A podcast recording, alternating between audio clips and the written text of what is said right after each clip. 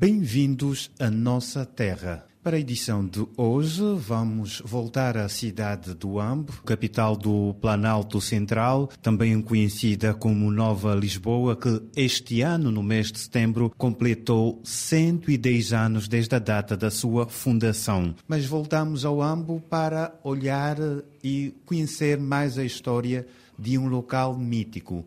Estamos a falar do Estádio das Cacilhas estádio de futebol que é, pertence ou sede da equipa do Sport Uambo e Benfica, ou Benfica do Ambo, também conhecido como Mambroa Sport Clube do Ambo, uma das equipas mais populares daquela cidade angolana e também que já marcou épocas quer na era colonial como também no pós-independência no Campeonato Nacional da Primeira Divisão, o Girabola estádio do Benfica do Ambo ou do Mambroa do Ambo, mítico estádio inaugurado nos anos 30. Vamos então trazer as memórias e saber mais deste estádio das Cacilhas, que está hoje eh, totalmente desaparecido. E quem nos vai ajudar neste roteiro pelo estádio das Cacilhas, ou estádio do Mambroa do Ambo, é Pedro Fernandes, que é jornalista, natural de Benguela, mas que passou parte da sua infância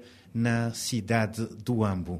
Jogou a bola pelo estádio das Cacilhas ou então assistiu grandes jogos de futebol? A primeira vez que estive no estádio Benfica do Ambo foi em 1972. Eu sou de Bengala, como tu disseste. Nós em Bengala não tínhamos estádio relevado, com piso relevado, eram pelados quer do estádio do Nacional de Benguela, quer do Sporting de Benguela, e na cidade do Ambo já existiam dois estádios com relva.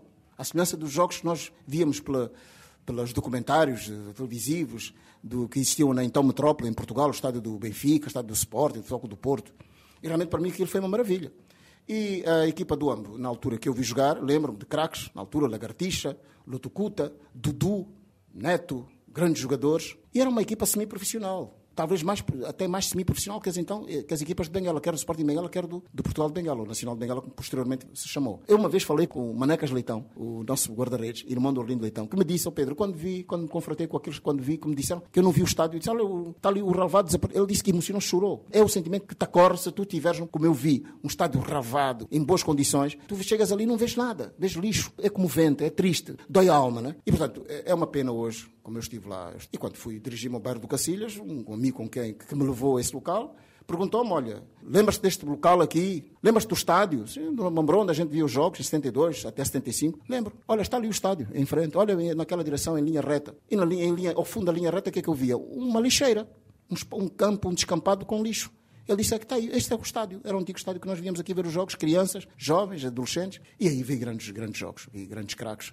Benfica do Ambo. O Benfica do Ambo teve várias equipas ao longo dos três anos que eu lá estive, de 72 a 75. Mas o Luguta foi sempre dos que primou pelas equipas que, entretanto, foram sucedendo do Benfica do Ambo. Pedro Fernandes, que nos vai ajudar a compreender por que, que a equipa do Spor Ambo e Benfica passou a se chamar Mambroa do Ambo. Porque ali nas cercanias do estádio existia uma padaria. O Solano a falar tem um sotaque anasalado. Me, me, me deixa só não querem, não me chateiem. E então dizia, constava-se né, na cidade do Ambo, que as pessoas que acorriam a essas padarias para comprar a broa, diariamente, ou o pão de cada dia, muitas delas não conseguiam pronunciar corretamente em português a palavra broa, quero uma broa. Então dizia, me dê uma broa. Ali, como, essa padaria ficava próximo do estádio, então atribuí-se o nome, o epíteto de Mambroa à equipa do Benfica do Ambo, do Lutucuta e companhia, de grandes craques. E no estádio do Benfica do Ambo não brilharam só estrelas do Ambo ou de Angola. Também houve jogos com equipas vindas de outras partes do mundo. Eu vi lá jogar o Boa Vista, em 73, 74, o Boa Vista, que na altura tinha uma grande equipa, João Alves, o Mário João, moçambicano, fez a central, Salvador, um brasileiro barbudo, extremo esquerdo, muito rápido, Moinhos, extremo direito, lá direito, muito rápido, que depois foi jogar para o Benfica,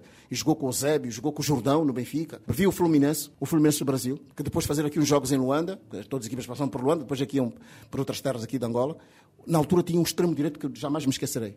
Cafuringa. Foi dos melhores extremos direitos quer do futebol brasileiro, quer do futebol que eu vi jogar. Lembro perfeitamente. E depois, no Benfica do Ambo, a última equipa do Benfica do Ambo, que, enfim, que chegou até à altura da Revolução, 25 de Abril, 64, 65, à véspera da independência, tinha um jogador brasileiro que saiu de Portugal para vir jogar para o Benfica do Ambo, que eu jamais me esquecerei, um brasileiro chamado Rui de Souza. Tinha saído do Farense equipa de Faro, do, do Algarve, que na altura estava na segunda divisão, constava-se, e foi jogar como profissional para o Benfica de Dom. Em 2011, o governo angolano lançou um projeto para a reabilitação do estádio, ou seja, destruir a estrutura antiga e erguer um novo estádio das Cacilhas. Passaram-se 10 anos e as obras continuam paralisadas. Francisco Neto é o diretor de obras e infraestruturas do governo da província do Ambo e diz que a responsabilidade da continuidade das obras é do governo central de Angola. O campo do Mambroa, neste caso, é uma obra que foi lançada a nível central, teve o seu começo com a demolição do mesmo edifício, o edifício antigo, e deu continuidade com já a construção da nova bancada. A verdade é que o mesmo projeto conheceu uma paralisação. É um projeto que está a ser uh, estudado a nível superior, fruto mesmo da escassez de verbas. E para nós, a nível da província, é, é o ícone uh, do futebol e tudo temos feito uh, fazendo advocacia junto às estruturas superiores, de forma que a obra conheça o seu avanço, a sua conclusão e neste momento todas as marchas têm sido feitas a nível do governo e essencialmente com o apoio direto de Sua Excelência